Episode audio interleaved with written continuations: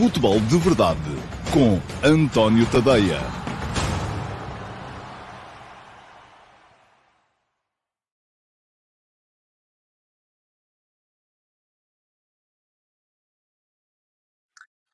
Ora, então, olá, muito bom dia a todos e sejam muito bem-vindos à edição número 727. Isto é quase um, número de avião do Futebol de Verdade. Hoje é quarta-feira, dia 18 de janeiro de 2023 e hoje vamos uh, debruçar-nos aqui lá mais para a frente sobre o último uh, estudo, uh, o estudo semanal do Observatório do Futebol. Eu gosto particularmente deste, todos os anos o fazem, um, que é o estudo que vem revelar uh, por toda a Europa, quem são os clubes, quem são as ligas, cujos clubes fazem mais uso dos seus jogadores formados localmente. Antes que se estabeleça a confusão, uh, um jogador ali é considerado formado localmente uh, como sendo um jogador que entre os 15 e os 21 anos de idade passou pelo menos 3 anos naquele clube. Não é no país, é no clube. Portanto, e estas são as regras, até inclusive, da UEFA para que eh, determinados jogadores entrem na lista B para a Liga dos Campeões. Uh, já vamos lá mais à frente. Os números não são nada animadores para aquilo que é a realidade da Liga Portuguesa. Eu acho que deveriam ser uh, naturalmente muito diferentes, mas uh, já lá vamos mais à frente e conto convosco para me convencerem do contrário. E assim como as coisas estão, é que estão bem. Ora, muito bem, eu acho que não. Antes disso, já sabem como é, Vamos uh, passar aqui pelos uh, mais rápidos a perguntar hoje, ver o que é que vocês têm para driblar aqui as. as um, e hoje as primeiras três perguntas são todas do Paulo Neves. Paulo, vou escolher uma, uh, não dá, você chega aí, uh, teve uma manhã um bocadinho mais, menos atribulada e disparou logo três vezes antes de mais alguém disparar, portanto só vou escolher uma das suas três uh, perguntas e vou escolher a primeira, pronto, é de, de, todas as que estão aqui, mas é a maneira que há de driblar a minha escolha da pergunta na MUS, a pergunta na MUS vai ser mais daqui a bocadinho e é a pergunta que eu escolhi entre as que vocês deixaram na a caixa de comentários da emissão de ontem, do Futebol de Verdade, da emissão gravada. Não servem perguntas que sejam colocadas durante o live chat, porque essas não só não me favorecem o algoritmo, já sabem como é, também preciso disso, como, além disso, uh, eu não consigo recuperá-las uh, uh, para, para as colocar aqui dentro daquele separador todo jeitoso uh, com a menção ao patrocinador, que é a MUS. Ora, muito bem. Uh, portanto, uh, para terem a vossa pergunta candidata a ser pergunta na MUS do programa de amanhã, o que é que têm de fazer? Primeira coisa, seguir o canal, inscreverem-se no canal, não pagam nada, é de borla, é só clicarem em cima do botãozinho que diz inscrever-me no canal. E fica aqui, uh, para quem estiver a ver a emissão gravada, fica aqui uh, um link para poderem fazê-lo depois, mais tarde. Segunda coisa, ativarem as notificações para serem avisados sempre que eu entro em direto. E a terceira coisa é irem à emissão gravada do uh, Futebol de Verdade, deixarem o like já agora, porque isso é importante para que uh, o algoritmo favoreça o programa e uh, comece a aparecer aqui mais gente. e, além disso, deixarem lá na caixa de comentários um comentário, uma pergunta, algo que queiram ver respondido. Ora, muito bem. Pergunta-me ao Paulo Neves, e foi o mais rápido hoje. A primeira vitória, de... e cita-me tudo, isto é que é, hein? atenção aí. A primeira vitória de Schmidt, a construção de uma identidade em torno de um 11 base, esticado ao limite, está obtida. Uh, escrevi eu, e acredito que sim, no último passo do dia 15 de novembro de 2022. E pergunta-me o Paulo, está mesmo? E eu digo ao Paulo, está. Uh, o Paulo está aqui a fazer uma pequena confusão em que acha que uh, construir uma identidade só por si garante ganhar jogos, ganhar campeonatos. Então, como é que a gente resolve isto? Eu acho que o Sporting de Ruben Amorim tem uma identidade. O Porto do Sérgio Conceição tem uma identidade. O Benfica do Roger Schmidt tem uma identidade. Vão ser todos campeões? Não podem, não é? Uh, o, o Braga do Arthur Jorge está a começar a construir uma identidade, e é normal que o Braga ainda não tenha uma identidade associada ao seu treinador, porque mudou de treinador recentemente. Uh, o Benfica também mudou, mas uh, houve um trabalho uh, que foi construído pelo Roger Schmidt na pré-época, no início do campeonato, e daí está o facto de eu ter citado, ou de citado aqui, como dizendo E essa identidade foi construída, lá está, em torno de um 11 base esticado ao limite, e foi. Foi essa, foi essa a receita que o Roger Schmidt encontrou para pôr o Benfica a jogar bem e depressa, porque era importante começar bem o campeonato, porque era importante estar bem na pré, nas pré-eliminatórias da Liga dos Campeões. Uh, essa vitória foi obtida, sim. Agora, isto obviamente não garante. A, gente não pode. Vamos lá ver. O futebol. E eu, há uma frase também, a minha, que o Paulo Neves gosta muito de citar, quase sempre para contrariar, embora eu acho que o Paulo ainda não percebeu bem o que é que eu uh, quero dizer com ela, eu não me devo ter explicado bem, é que as equipas são organismos vivos. O facto de o Benfica ter conseguido construir uma identidade em torno daquele 11 base esticado ao limite, não significa, primeiro, que quando faltam jogadores do 11 base, uh, o, o, o, essa identidade não saia prejudicada. Segundo, que quando alguns jogadores desse 11 base uh, passam por processos de baixa de forma, essa identidade não saia prejudicada. Terceiro, que quando os adversários começam a entender bem a identidade e começam a encontrar fórmulas de a contrariar, essa identidade possa também sair prejudicada. Portanto, eh, se, fosse assim tão simples quanto o, o, nós, quanto o Paulo está a querer fazer que é, ok, já construímos uma identidade, portanto podem, tragam para cá a taça, é nossa. Já está. Não, não é assim tão simples. Uh, e mais, mesmo que o Benfica venha a perder este campeonato, neste momento está à frente, ainda com uma vantagem confortável, ainda assim, de todos os outros, mas mesmo que venha a perder este campeonato, isso não significa que o Roger Schmidt não tenha sido vitorioso na forma como foi capaz de construir uma identidade logo no início da época, e estávamos aqui a falar em novembro, em torno de um 11 bases esticado ao limite. Aliás, o Paulo até aqui até foi simpático. No último passo de novembro, eu devo ter dito isto a primeira vez para aí em setembro. Uh, porque isso já era notório nessa altura da temporada. Bom, uh, diz aqui o uh, José Neto e o Paulo Neves, conforme disse, fazia aqui mais duas perguntas, mas eu aqui neste início vou limitar-me a uma delas. Benfica pôs e dispôs do calendário ou utilizou uma prerrogativa conferida pelos regulamentos aprovados em Assembleia Geral, nem sei do que é que já está. Ah, deve ter a ver com esta questão do. do, do... Pronto, isto é uma resposta ao, ao Paulo Neves, eu não vou uh, entrar aqui neste, neste diálogo.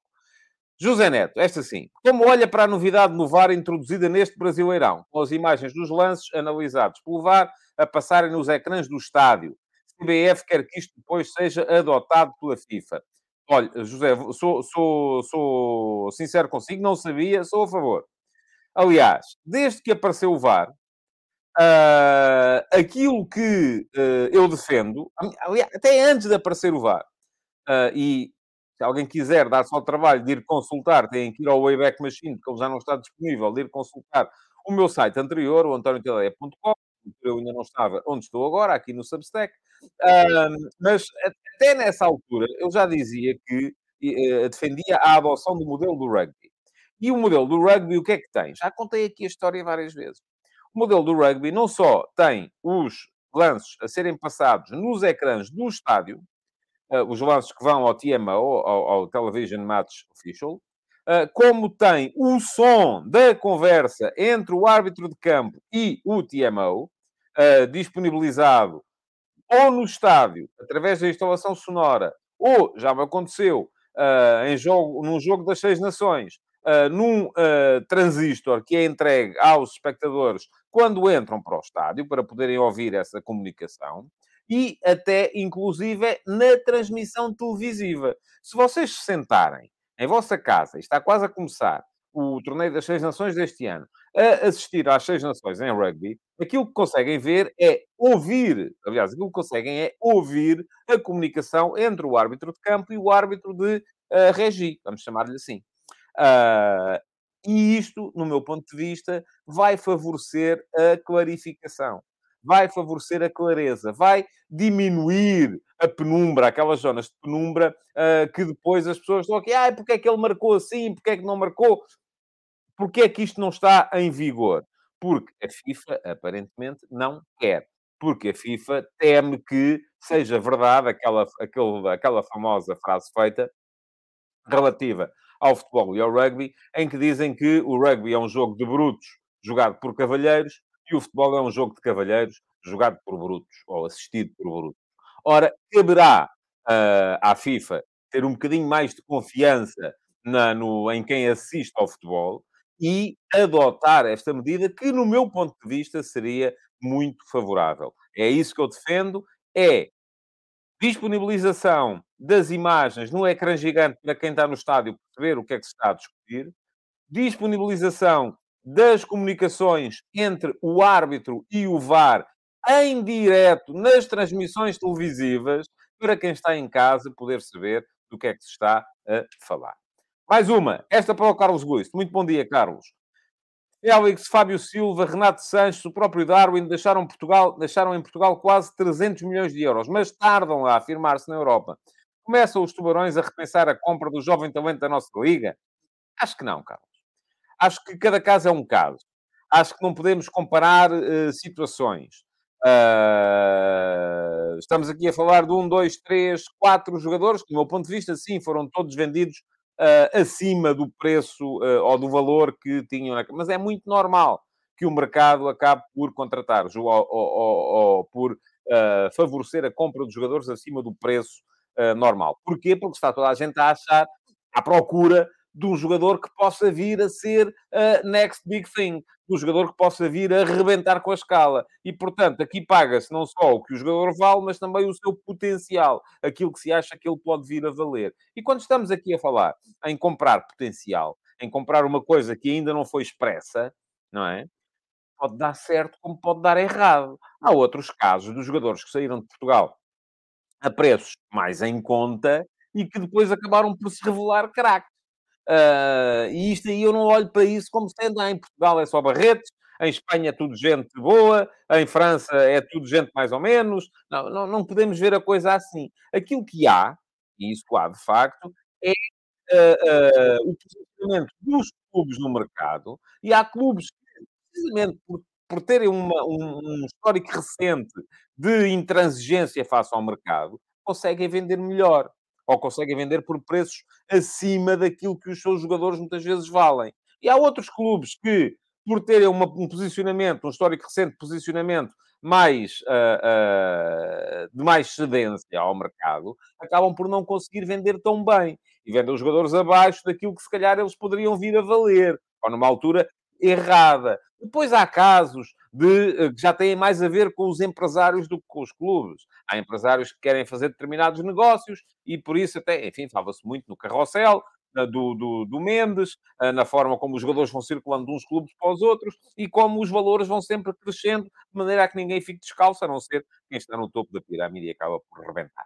Uh, mas isto, enfim, havia sempre ali uns, uns clubes que eram uh, uh, voluntários devidamente obrigados a aparecer no topo da pirâmide. Aconteceu com o Dinamo de Moscovo, depois aconteceu com o Valência, enfim, vai acontecendo com clubes que depois acabam por, por sair prejudicados da coisa. Mas isto são mecanismos de mercado e vamos lá ver. Não tem, do meu ponto de vista, rigorosamente nada a ver apenas com Portugal. Bom, Uh, ok, uh, lá está, sim senhores, ok, muito bem, já percebi, há aqui muito diálogo, muita conversa cruzada, tem a ver com as perguntas iniciais, e eu opto por uh, chamar a atenção aqui para esta, este comentário do Facebook. Olha o like, vamos lá, malta, deixar like, uh, porque uh, isso vem ajudar o algoritmo. E, aliás, deixem-me só contar-vos aqui uma pequena história que tem a ver com as, a edição 2 de manhã das conversas de bancada. Uh, e, aliás, aproveito para deixar aqui também o link para irem às conversas de bancada. Hoje escrevi uh, sobre uh, três avançados. O Vitinha, que aparentemente está... gostou muito de o ver o Roberto Martínez, quando foi ver o Braga Boa Vista. O Fábio Silva, que está com guia de marcha do Anderlecht de volta ao Wolverhampton, e o Wolverhampton não saberá com certeza muito bem o que é que lhe pode fazer. e o Henrique Araújo, uh, que muitos benfiquistas, até aqui com certeza, uh, vêm para aqui uh, muitas vezes dizer que é o futuro do ataque do Benfica, que ele é que é bom e os outros não, e tal, não sei o quê, e que aparentemente com a chegada do uh, vai ser aparentemente emprestado e aparentemente para o Watford. Ora, muito bem. Falei das três coisas, só que isto acontece muito com estes nomes próprios das novas gerações. Aliás, aqui há dois anos, quando o Diogo Costa começou a aparecer uh, uh, na, na equipa do Futebol Clube do Porto. E era aquela equipa, tinha o Diogo Costa, o Diogo Dalot, o Diogo Leite, uh, eram só Diogos ali por todos, e ainda havia outro Diogo, que era o Diogo, aquele que esteve no Famalicão. Uh, enfim, o, o, o, acontece muito, começa a baralhar nomes próprios. são estes nomes próprios das, das novas gerações, os Diogos, os Fábios, os, os Brunos, enfim. e então o que é que me aconteceu hoje de manhã? nas conversas de bancada, e o, o Macedo ajuda-me aqui, era o Diogo Queiroz. Aquela equipa do Porto ganhou a, a, a UEFA Youth League, uh, tinha o Diogo Costa, o Diogo Dalot, o Diogo Leite e o Diogo Queiroz. Portanto, isto uh, é dose para, para, para qualquer um. Bom, uh, o que é que me aconteceu hoje de manhã? Enganei-me e, e, em vez de escrever Fábio Silva, escrevi Fábio Vieira no, no, no, no lançamento, no Twitter, no Facebook e por aí afora. Choveram os comentários. E eu quero agradecer-vos o facto de estarem atentos, porque me corrigiram. E uh, eu acho que uh, é importante corrigirem quando eu estou enganado, e este era o caso. Uh, mas, além do mais, aquilo foi bestial, com muita gente a comentar o algoritmo upa-upa. deu ali uma, uma, uma, um upgrade interessante na, na, na coisa. Bom, mas isto para vos dizer que o texto está lá, nas conversas de bancada, e, e era para vos dizer mais o quê? Ah, deixarem o like para favorecer o algoritmo. Já agora aproveito, uh, quem não recebe ainda as conversas de bancada no e-mail, é absolutamente grátis. Uh, ninguém paga nada para subscrever, para fazer a subscrição gratuita do meu Substack.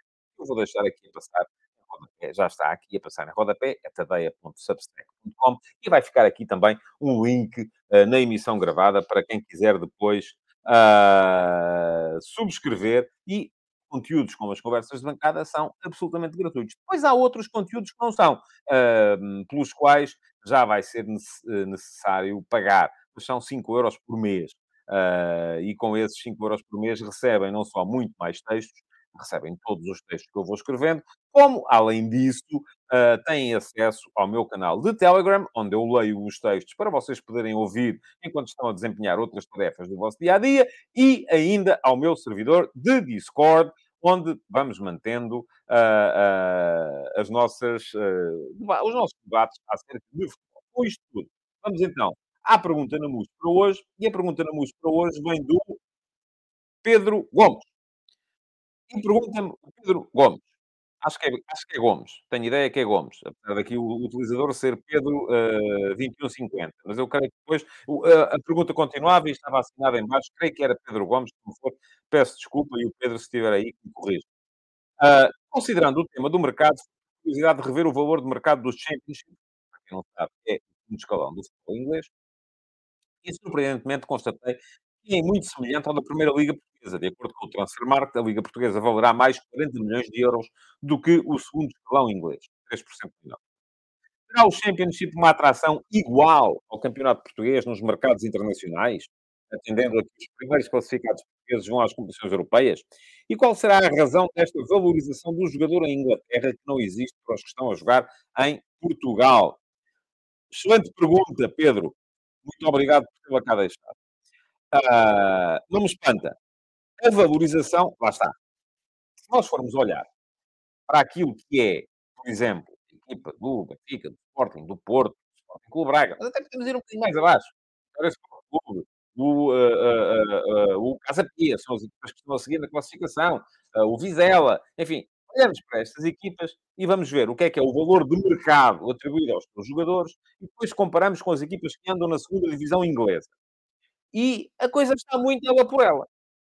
A regra geral está muito ela por ela. Mas eu estou convencido que se colocarmos estas equipas a jogar, se colocarmos o Vitória, enfim, uma coisa é colocarmos o de a discutir o acesso à Conference League com o Tottenham, como aconteceu no ano passado. É normal que o Tottenham acabe por ganhar como acabou. Outra coisa era colocarmos o Passo de Ferreira a discutir o acesso a uma coisa qualquer uh, com um, uh, uma equipa qualquer da, do Championship em Inglaterra. E aí eu estou convencido que 9 em cada 10 vezes os nossos ganhavam. Apesar de o valor de mercado, lá está, ser muito ela por ela, muito semelhante. E isto tem a ver com o quê? Com aquilo que eu ainda há bocadinho expliquei, e ainda no outro dia expliquei, e houve aí muita gente que contestou e parece que acha que não, porque continuam a dizer os jogadores valem aquilo que, uh, que uh, se paga por eles. Uh, estão aqui a dizer que o áudio não está bom. Bom, vamos lá ver. Esperemos que melhor. Esperemos que melhor. Vão-me dizendo, uh, tive aqui vários, uh, várias queixas de que o áudio não estava bom. Uh, peço desculpa, mas espero que esteja a melhorar. Vão-me dizendo, por favor, nos comentários se melhorou ou não. Mas estava aqui a dizer, o jogador não vale aquilo que o mercado paga por ele. Porque aquilo que o mercado paga por um jogador ah, diz-me aqui o Tiago Besteiro que não é do áudio, mas sim da ligação. Mas, curiosamente, aqui a ligação diz-me que está boa. Uh, posso estar uh, enganado, mas peço desculpa pela, pela, pela, pela, questão. Mas diz aqui o Rui Soares, a valorização de um jogador depende naturalmente da sua evolução desportiva e da exposição que tem. Em Inglaterra tem uma audiência muito maior do que a nossa. E não é só isso, Rui. Uh, depende também daquilo que uh, o, o, mercado está disponível a pagar por ele.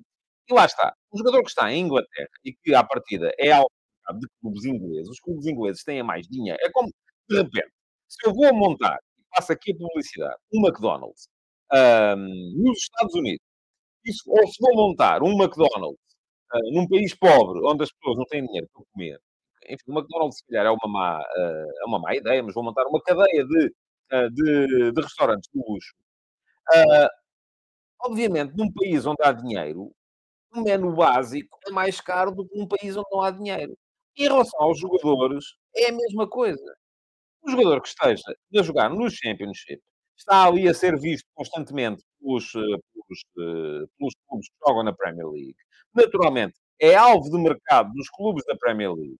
E, por isso mesmo, vale mais no mercado do que um jogador que joga num Aroca, eh, num Vizela, num Casa Pia. Porquê? porque em Portugal paga-se menos. Eu acho que isto é fácil de entender.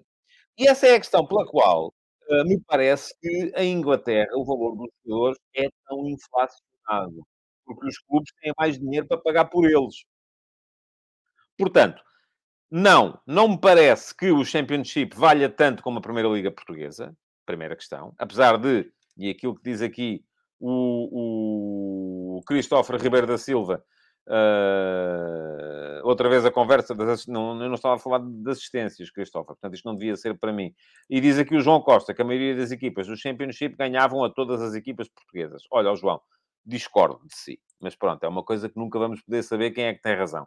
O Miguel Maia, uh, lembra aqui que um café em Londres também custa mais que em Portugal. Lá está.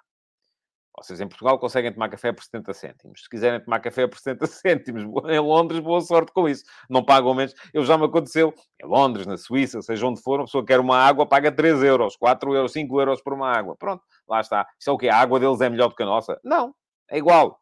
Aliás, muitas vezes é a mesma marca. Uh, a questão é que, enfim, não é? Uh, agora, outra coisa que me perguntava aqui, e eu vou recuperar a, a, a, pergunta, e para isso tenho que tirar aqui primeiro o comentário do Miguel Maia, mas vou recuperar a pergunta porque ela era extensa e não me quero esquecer de nada.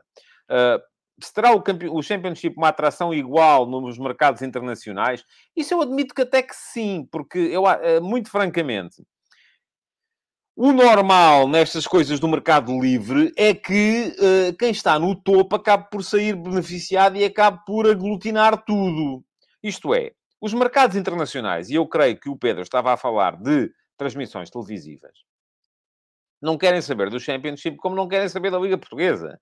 Não há ninguém na Croácia, não há ninguém na Eslovénia, não há ninguém na Turquia que de repente está, se calhar há um ou dois gajos, mas enfim, que de repente esteja preocupado em, em ver o Vitória Sport Clube, Futebol Clube do Porto, que vai ser o jogo da jornada, da 17 jornada da Liga Portuguesa, aquele cuja crónica eu vou fazer no meu Substack.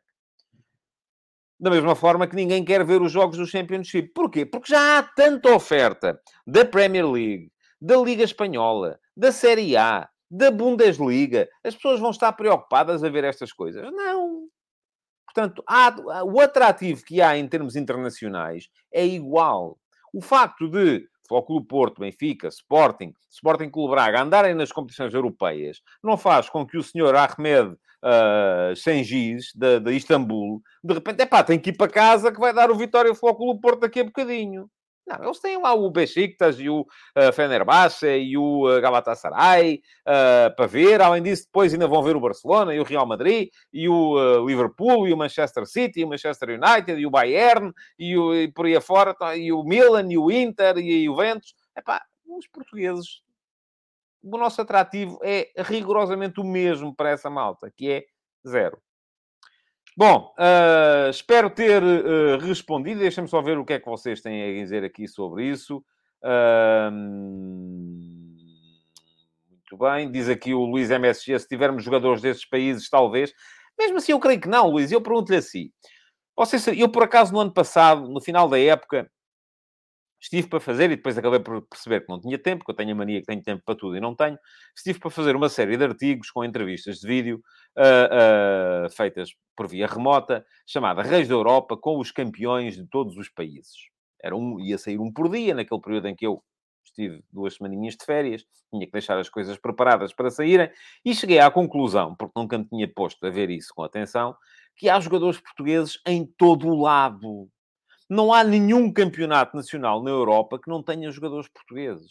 Mas isto faz com que o Luís veja jogos do campeonato do Cazaquistão, porque há lá jogadores portugueses, do Azerbaijão, da Arménia, da Bielorrússia. Não faz, pois não. Portanto, lá, lá fora, só, só porque há cá jogadores. Por exemplo, ainda hoje estava a ver e achei interessante a quantidade. Ah, não, não estava a ver. É uma pergunta que eu, creio que é o Filipe Oliveira que anda a fazer de forma recorrente, e um dia destes vou escolhê-lo como pergunta na MUS, ainda não calhou. Uh, que temos já não sei quantos jogadores japoneses na Liga Portuguesa, um, e uh, o que é que estará por trás disto? Isto não faz com que, de repente, no Japão, os japoneses estejam todos doidos, até se levantam de noite para ver os jogos da Liga Portuguesa. Não, não acontece. Porquê? Porque eles têm jogadores em todo o lado e também têm jogadores nas ligas principais. E é isso que, uh, que eles estão uh, a ver. E um, pergunta aqui o João Costa, porque é que a Sport TV os transmite então? Eu não sei o, quê. Ah, diz aqui o João Azevedo, infelizmente os canais desportivos em Portugal acharam que não valia a pena transmitir o Championship esta época. Pronto, eu percebo. Olhem, o, o, o meu amigo João Pedro Cordeiro, que trabalhou comigo no meu site antigo, uh, e que é... Ele, ele, quando eu o conheci, ele era especialista basicamente em três coisas. João Pedro, não estás a ver, de certeza, mas alguém te vai dizer que eu falei aqui de ti. Futebol nórdico, e, recentemente lançou uma newsletter bem interessante sobre futebol nórdico. Uh, futebol mexicano. E, além disso, uh, o Championship em Inglaterra. Isso trata-se de encontrar nicho. Pode haver perfeitamente quem goste. Agora, são sempre pessoas. São poucas pessoas. Isto não justifica a atenção de massa. Uh, eu não sei, curiosamente, qual seria o interesse da, da, da coisa. bom, Vamos seguir em frente, vamos passar, respondida que está a pergunta na MUS, vamos passar aos ataques rápidos. Um... Deixem-me só retirar daqui isto. Já está. E agora sim, ataques rápidos. Uh... Afinal, parece que a Eleven transmite o Championship, diz aqui o José Neto. Uh e que também transmite a League One. Pronto, ainda bem. Por acaso também não sabia, porque lá está, é coisa que não, que não, não... Já tenho tanta coisa para ver que não, que não dá para ir. Muito bem, ataques rápidos para hoje. Uh, para falar aqui de uma série de coisas de mercado que andam por aí a ser uh, faladas. Interesse do Benfica no Hugo Souza, guarda-redes uh, do Flamengo. escrevi sobre o tema também hoje de manhã. e, e, e Porquê? Mais na perspectiva do Vlaco Dimos, que parece que nunca presta, parece que nunca serve, parece que é sempre curto, tem que vir sempre alguém para tirar o lugar ao Vlaco Dimos, mas na verdade faz as contas e chega só ao fim da época, que foi o guarda-redes que jogou mais, Vlaco Dimos. Pois então, creio que, eh, enfim, posso estar enganado, mas creio que também não vai ser diferente caso o Benfica vá buscar este guarda-redes de 1,99m ao Flamengo. Ainda no Benfica, eh, para vos falar da, eh, possível, do possível empréstimo do uh, Henrique Araújo ao Watford, ainda não está finalizado. Um, mas uh, vamos lá ver. Não acho nem mal nem bem. Um, eu acho que uh, o Henrique Araújo, por aquilo que já vi, uh, parece-me ser um avançado muito interessante. Não é um produto acabado, como não é nenhum jogador. Já não vou dizer tanto da idade dele, porque o Henrique Araújo já tem 20, já tem 20 não, tem 20 anos. Tem 20 anos, mas uh, com a pouca experiência que ele uh, ainda assim uh, tem por aí afora, não é? Porque ainda não tem assim tantos jogos. Eu já sei, e há aqui muita gente que já me está a dizer, e o primeiro de todos, quem é que foi? Deixem cá ver. O João Pico diz: para quê? É preciso um jogador bom de pés e bom a sair dos postos. Está bem, pronto. Então, e em 5 anos ainda não encontraram nenhum, porque a verdade é que chega-se ao fim e quem joga mais é sempre aquele. Eu sei que sim, aliás, ainda hoje nas conversas de bancada, quando escrevi, escrevi isso, que há debilidades identificadas no Vlaco Dimos. Não joga bem com os pés, é fraco a sair dos postos. Está lá escrito. Foi escrito logo hoje de manhã, João. Estamos de acordo em relação a isso. A questão é que podem vir os outros todos que são melhores, nessa, mas depois são piores noutras coisas. Uh, bom, uh, o Henrique Araújo, o que é que eu queria dizer? Um, eu acho que o ideal, de facto, era ele ir conseguindo ganhar espaço na equipa do Benfica, mas terá havido ali uma avaliação técnica feita pelo treinador, calculo eu, que achou que ele não estava ainda preparado para ser a terceira opção para o ataque do Benfica, atrás do uh, Gonçalo Ramos e do Musa, e por isso mesmo acabou por uh, sancionar a entrada do Casper Tenkstedt para jogar naquela posição de terceiro ponta de lança, atrás dos outros dois, que são os dois primeiros na hierarquia. Vamos ver se vai ficar atrás durante muito mais tempo. Um, e, portanto, se há de ser para ficar ali ali e ficar a jogar na segunda liga, de facto, é bom que seja emprestado. Uh, eu acho que, e por aquilo que já vi, que o Henrique Araújo merecia outro tipo de uh, oportunidades. Mas quem lá está é que sabe, quem lá está é que lida com eles no dia a dia. Uh, bom, passando, uh, mudando agulha para o caso do Sporting, uh, parece que continua parada a questão do Pedro Porro, 11 milhões de diferença. Uh, o Sporting a insistir, e eu já disse aqui, se o Sporting vende por menos do que a cláusula, é um erro gravíssimo, a não ser que estejam muito à rasca. E aí alguém tem que assumir que estão muito à rasca. Uh, o Sporting pagou 8 milhões e meio pelo Porro. Um, se vender por menos que os 40, mesmo que venda pelos 45, e já se fala aí em vários jogadores que vão custar 10 milhões para jogar naquela mesma posição, portanto já vai metade dos 45. Então aí nem vale a pena perder o porro, é aquilo que eu digo. Aqui a questão depois tem a ver com a cabeça do jogador e com a diferença daquilo que ele vai ganhar lá fora em relação àquilo que ganha aqui. Uh, portanto, agora também parte do Sporting ser capaz ou não de assumir a tal posição de inflexibilidade no mercado, porque se disse que era pela cláusula, é pela cláusula, ponto final.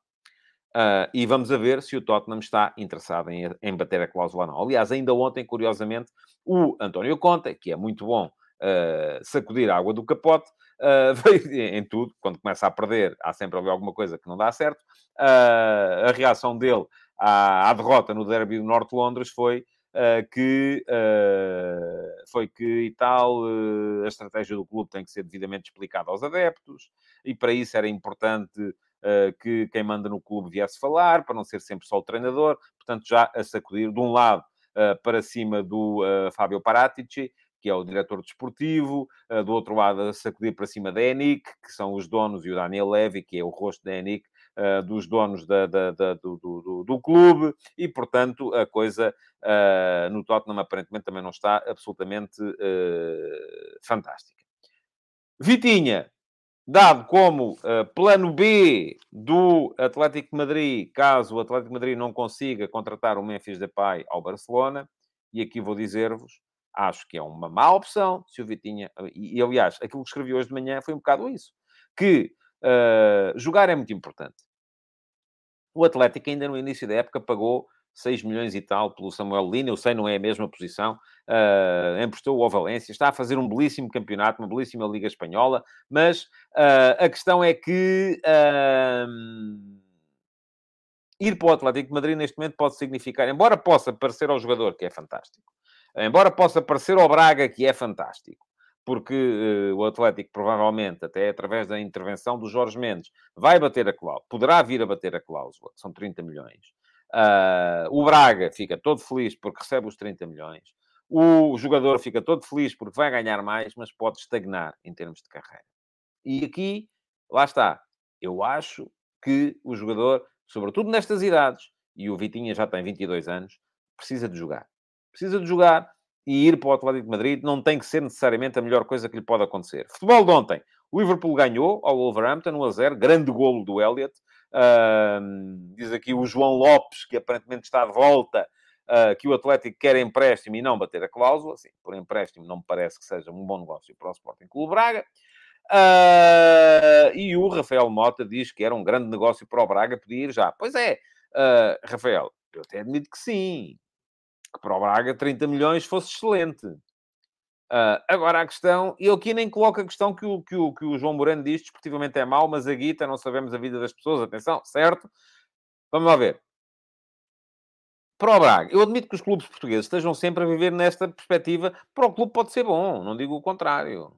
30 milhões nunca, nunca ninguém vai bater, a não ser numas condições absolutamente extraordinárias. Agora, a questão é o jogador, não é? Eu estou a colocar aqui a questão mais no âmbito do jogador, que é uh, um grande salário uh, versus uh, a evolução desportiva, que pode vir a dar-lhe esse grande salário também no futuro e pode vir a dar um grande jogador ou não, não é? A questão aqui é muito essa. Estava a falar, o Liverpool ganhou 1 a 0 fora ao Wolverhampton. grande gol do Elliot. Napoli eliminado da Taça de Itália pela Cremonese uh, nos penaltis e hoje vamos ter a supertaça entre o Inter e o Milan uh, em, uh, em uh, Riad, na Arábia Saudita. Portanto, mais um episódio da tal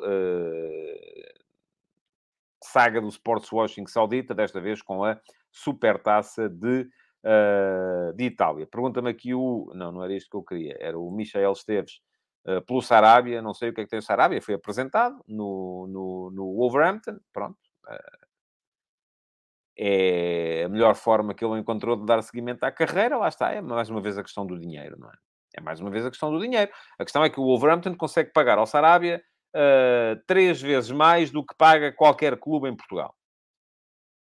Uh, em Portugal ele podia estar a lutar para ganhar títulos no Wolverhampton vai lutar para não descer de divisão, mas está na Premier League. Pronto, a questão é essa, não é? Uh, e diz aqui o Carlos Gusto que Sarabia 5 milhões é anedota. Lá está. E também já foi muitas vezes aqui dito e repetido que o Sporting devia ter ido buscar o Sarabia 5 milhões, então está bem, mas a questão não é os 5 milhões. A questão é que depois o Sarabia, todos os anos, uh, levava para casa aquilo que leva os três mais bem pagos do plantel juntos.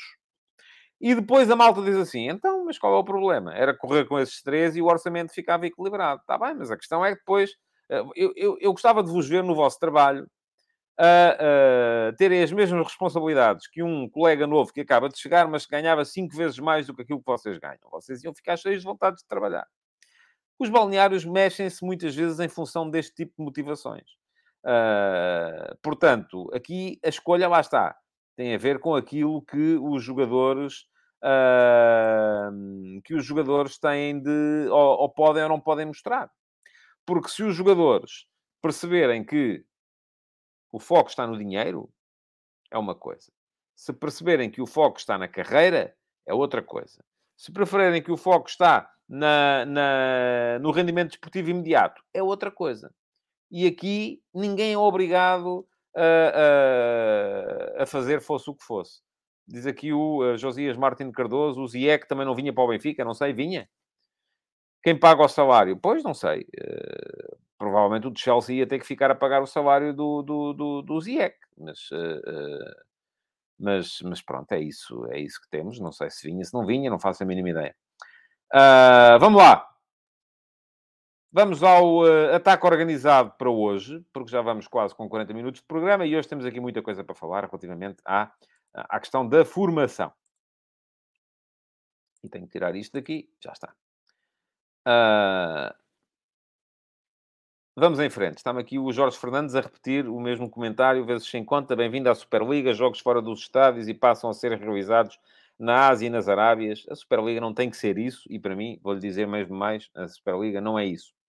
Uh, portanto, uh, a única coisa é, é, de facto levar o futebol, é aquilo que faz a NBA, por exemplo, traz o basquetebol à Europa e ao Japão e por aí fora, aquilo que faz a NFL, que há sempre, creio que há sempre jogos no Reino Unido, uh, e portanto, enfim,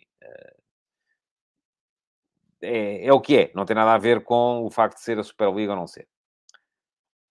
Vamos lá. Uh, tema do dia. Ataque organizado para hoje. O Observatório do Futebol, para quem não sabe, é um observatório de uma universidade suíça.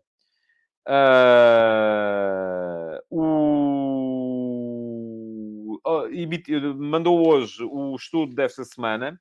Passou das segundas para as quartas-feiras, aparentemente. Uh, e com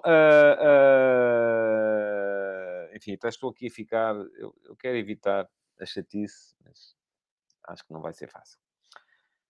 Desculpem lá, vou ter que fazer aqui um reset. Vamos lá, vamos em frente. O Observatório do Futebol emitiu hoje, enviou hoje o estudo desta semana que é relativo à utilização de uh, jogadores formados localmente pelos clubes de 31 ligas, que foram estudadas, que são as 31 ligas uh, fundamentais ou mais importantes no futebol da Europa. Uh, ora, muito bem, e a conclusões é que nós chegamos. Primeiro, em termos globais. em termos globais, e atenção, está aqui a dizer o, o, o, o João Costa que os bons resultados das seleções são resultado da formação, certo? Já lá vamos. Já lá vamos, já lá chegamos. Uh, em termos globais, a Liga Portuguesa é a 26 em. Uh, pronto, tem que ser. Desculpem lá. Já foi. Cinco minutinhos de suspensão, porque uh, quando começam a insinuar coisas eu não gosto. E agora que o senhor não está cá, vou dizer aquilo que ia dizer sobre o tema. Uh, em relação ao processo disciplinar ao Benfica, vou dizer a mesma coisa que digo sempre relativamente a processos disciplinares, que é, quando saírem as conclusões, a gente comenta. Para já, a gente não comenta, porque a gente não tem nada para comentar. Uh, eu não sei sequer o que é que está em causa uh, na, no, neste processo disciplinar. Portanto, creio que sejam os e-mails, nada daquilo me parece bem, de facto. Agora vamos ver se há culpa formada ou não há. É assim que funcionamos num Estado de Direito sempre. Uh, e, portanto, um, se o senhor daqui a bocadinho foi bloqueado só por 5 minutos, quiser voltar, uh, a, gente, a gente já falou sobre o tema, pronto, está falado, está resolvido. E não é disso, enfim, não, não, não me interessa nada. Vamos lá, Observatório do Futebol. Agora sim, desculpem lá este pequeno intermezzo. Ah, também lhe digo ao José Neto, você hoje está, uh, está a responder a tudo, epá, e há bocadinho também me baralhou aqui um bocadinho naquela polémica com o, com o Paulo Neves. Uh, também, uh, enfim, também não ajudou. O Observatório do Futebol emitiu hoje, ou lançou hoje um, comunica... um estudo desta semana, já me baralhei todo, caramba, com, com, a, com a, hum, a análise à utilização de, de jogadores formados localmente, e já expliquei aqui no início que o formado localmente aqui tem a ver com uh, o ter lá, ter lá estado três anos de, entre os 15 e os 21. A Liga Portuguesa é a 26 em 31, o que quer dizer que é daquelas que têm menos uh, jogadores uh, formados localmente em toda a Europa. Isto é, no que vai desta época, 2022-23, foram utilizados uh, em, uh, na Liga Portuguesa, eh, tendo em conta a percentagem de minutos de utilização por jogadores formados localmente, os clubes da Liga Portuguesa estão com um total de 7,7%. Estamos atrás, e podemos até dizer assim, ok, pronto, nós somos uma liga formadora. Não temos o dinheiro que tem a Liga Espanhola e a Liga, na Liga Espanhola os clubes utilizaram nesta, neste ano, em 2022-23, 15,8% de jogadores formados localmente, em termos de minutos. Em França, 12,4%. Em Inglaterra, 11,1%. Portanto, estamos atrás da Espanha, estamos atrás da França, estamos atrás da Inglaterra. À nossa, uh, uh, atrás de nós só estão, e deixa-me cá para ter a certeza que não vou aqui dizer nenhuma asneira, só estão a Alemanha e a Itália, e depois está Chipre, a Grécia e a Turquia. Portanto, só há cinco ligas com menos utilização de jogadores formados localmente em termos de percentagem de minutos. Esta uh, tabela é encabeçada pela Eslováquia, com 24,2%, Seguem-se a Dinamarca, com 23,5%, a Suécia, 21,1%, a Noruega, 20,4%. Portanto, há aqui uma grande... Uh, uh, alguma, algum predomínio das, das equipas ou dos, das ligas nórdicas. Quinto lugar, Bielorrússia, 19,6%. Depois Eslovénia, 19,2%. Israel, 18,2%. Países Baixos, 17,7%. Suíça 17.1 e Croácia 16.9. Portanto, perguntava-me aqui o Carlos Guiste qual é o top 3, uh, Eslováquia, Dinamarca e Suécia. E pergunta-me qual é a razão dos nórdicos estarem no topo. Já lá vamos. Quer dizer, não tenho nenhuma razão em especial, não, há, não, não, não consigo aqui explicar. Uh, em termos de clubes, o clube que faz mais utilização, ou que está a fazer esta época mais utilização de jogadores formados localmente é o Zilina, da Eslováquia utilizou 16 jogadores formados localmente com 73,3 minutos, uh, eh, 73,3% dos minutos atribuídos a jogadores formados em casa. Segue-se o Dinamo de Kiev, 73,1%, o Atlético de Bilbao, 56,5%, o Shakhtar Donetsk, 56,2%, e, atenção, o Olympique de Lyon, 52,1%. Portanto, isto quer dizer o quê? Quer dizer que no top 5 há duas equipas das Big Five o Atlético Bilbao em terceiro lugar e o Olympique de Lyon, da França, em quinto lugar. A melhor equipa portuguesa, ou a equipa que faz mais utilização de jogadores formados em casa, uh, é o Benfica, que utilizou seis jogadores e uh, utilizou-os em 25,7% dos minutos uh, desta liga. O Vitória Sport Clube está com 20,8%, o Flóculo Porto com 15,2%, o Estoril 13,9% e o Sporting 13,3%. São cinco, os cinco clubes do Campeonato Português com mais utilização dos jogadores formados em casa. Atenção! Há na Liga Portuguesa dois clubes com zero minutos de jogadores formados em casa. São eles o Casa Pia e o Vizela. Isto, meus amigos, é triste o Chaves, o Portimonense e o. Creio que é o Marítimo, mas já não percebo bem a minha letra sequer. Deixem-me cá ver. Uh, para ter a certeza, que não estou aqui a dizer nenhuma asneira. É o Marítimo, confirmo. Tem menos de 1% dos minutos atribuídos a jogadores formados em casa. Pergunta-me aqui o João Spínola se o Danny Loader conta como formação. Ó oh, João, eu sei lá. Assim, de repente, não lhe sei dizer. Ele esteve três anos no Porto, entre os 15 e os 21. Então conta. Se não esteve, não conta. É tão simples quanto isso. Não fui eu que fiz o estudo. Não sei. Não sei caso a caso. Por acaso não tive tempo para ir ver uh, quem são os jogadores que e tal e não sei quê. Bom, Há nas Big Five vários clubes uh, com estes mesmos 0% de formados localmente. O Marseille em França, o Brentford na Premier League, o União Berlim na Bundesliga, o Cádiz, o Retafe e o Almeria na Liga Espanhola, o Bolonha, o Lecce, a Udinese, a Cremonese e a Salernitana na Liga uh, Italiana. Agora, vamos lá àquilo que nos interessa. Primeira questão. Isto é mau? Eu acho que é. Mas não tenho a certeza que seja. Uh, e que não tenho a certeza que seja porquê. Porque para isso temos que perceber qual é a razão pela qual os clubes portugueses têm uh, pouca utilização, ou têm esta relativa pouca utilização de jogadores formados localmente na sua primeira equipa. E uh, há várias razões. Primeira razão, equipas B. Se os jogadores estão a jogar na equipa B, há aqui um patamar, mas os holandeses também têm, atenção. Há aqui um patamar extra que faz com que eles não entrem nestas contas, mas continuem a ser formados para poderem eventualmente vir a ser aproveitados no futuro. A questão é que, se fosse esta a razão, teríamos jogadores formados localmente, não, isto não se limita aos jogadores com 21 anos. Obviamente, os jogadores que têm 30 anos, se foram formados localmente, continuam a contar neste estudo. E a verdade é que eles já cá não estão. E já cá não estão porquê? Segunda razão, vende-se cedo os jogadores que são formados pelos nossos clubes são muito cedo vendidos para o estrangeiro.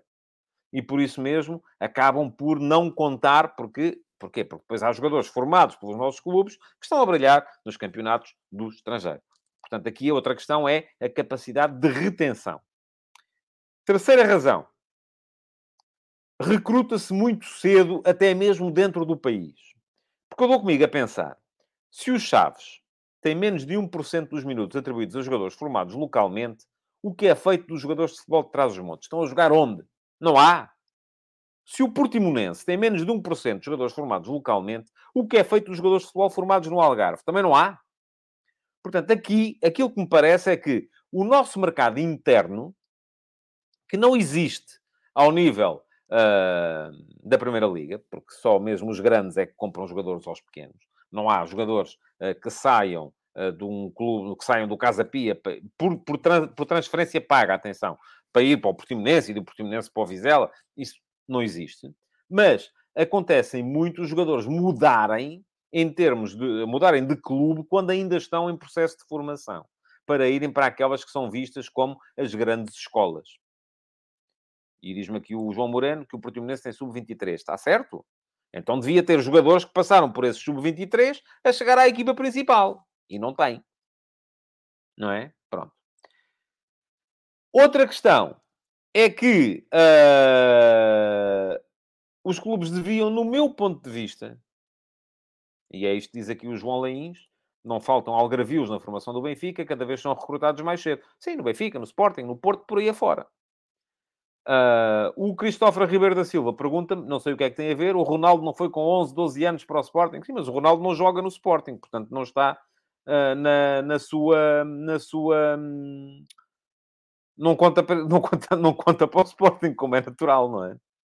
Uh, o João Costa insiste para que eu fale aqui da questão da proliferação das escolas de futebol. Pode ser uma questão também, por acaso não tinha pensado nessa. Ah, mas sim, pode ser também uma questão. É que cada vez mais os jogadores chegam a uma determinada idade em que, em vez de estarem a ser formados pelos clubes, estão a ser formados pelas escolas. Mas, atenção, eles depois, quando chegam a um determinado ponto, também têm que. Uh, uh, têm que. para competir, têm que estar num clube, não é? Porque as escolas não têm. Não, têm não, não, não, não vi nenhuma escola de futebol, creio que não há nenhuma, a participar na primeira divisão do Campeonato Nacional de Sub-19, por exemplo. Portanto, creio que não há. Diz aqui o. Uh, o que é que temos aqui mais? PA93. Estamos a falar de jogadores formados no clube ou formados localmente? Formados localmente no clube. Eu sei, normalmente utiliza-se, diz o PA, esse termo para os formados no país, independentemente do clube, mas não, aqui é formados no clube. É isso mesmo. Uh, e o Josias diz: a minha questão era essa: se o Casa Pia tem jogadores da formação no plantel e o Vizela. Não, não tem. Ou se tem, não jogam. Pronto. Uh, o João Costa acrescenta que os clubes grandes têm escolas no interior e o João Azevedo que o Vizela tem 13 ou 14 nacionalidades diferentes no sub-23. Nada contra isso. Mas atenção, o facto de serem estrangeiros não quer dizer que não contem como formados localmente. Desde que passem, ou formados no clube, desde que passem lá 3 anos, entre os 15 e os 21. Um jogador que entra num clube aos 18 anos pode vir da China, entra no clube aos 18 anos, aos 21 está na equipa principal, conta como formado no clube. Carlos Guist, os grandes sugam os miúdos a partir dos 14, 15 anos. É quase impossível um craque ser formado no Chaves, Estoril. E depois é mais barato o brasileiro emergente do que o miúdo de 18, 19 anos da B. Uh, o Michel Esteves diz que o Benfica tem escolas de formação em Chaves.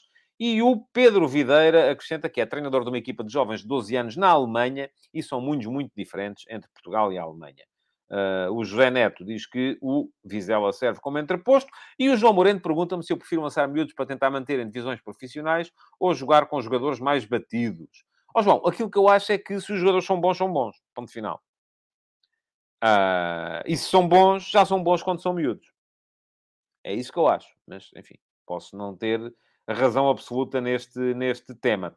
Bom, podíamos chegar aqui à conversa durante muito mais tempo, mas infelizmente não pode ser, porque já passámos os 50 minutos de uh, programa. Uh, e por isso mesmo vamos chegar por aqui. Quero ainda lembrar-vos que uh, já não tenho mais links para vos dizer, mas pronto, quero ainda lembrar-vos que podem deixar o vosso, o vosso like na emissão de hoje e que assim que acabar o programa podem dar uh, o, o, um salto à emissão gravada para deixarem perguntas na caixa de comentários para se habilitarem a ser Pergunta na MUS para amanhã. Muito obrigado por terem estado aí. Voltem amanhã, então, para mais uma edição do Futebol de Verdade. Até lá. Futebol de Verdade.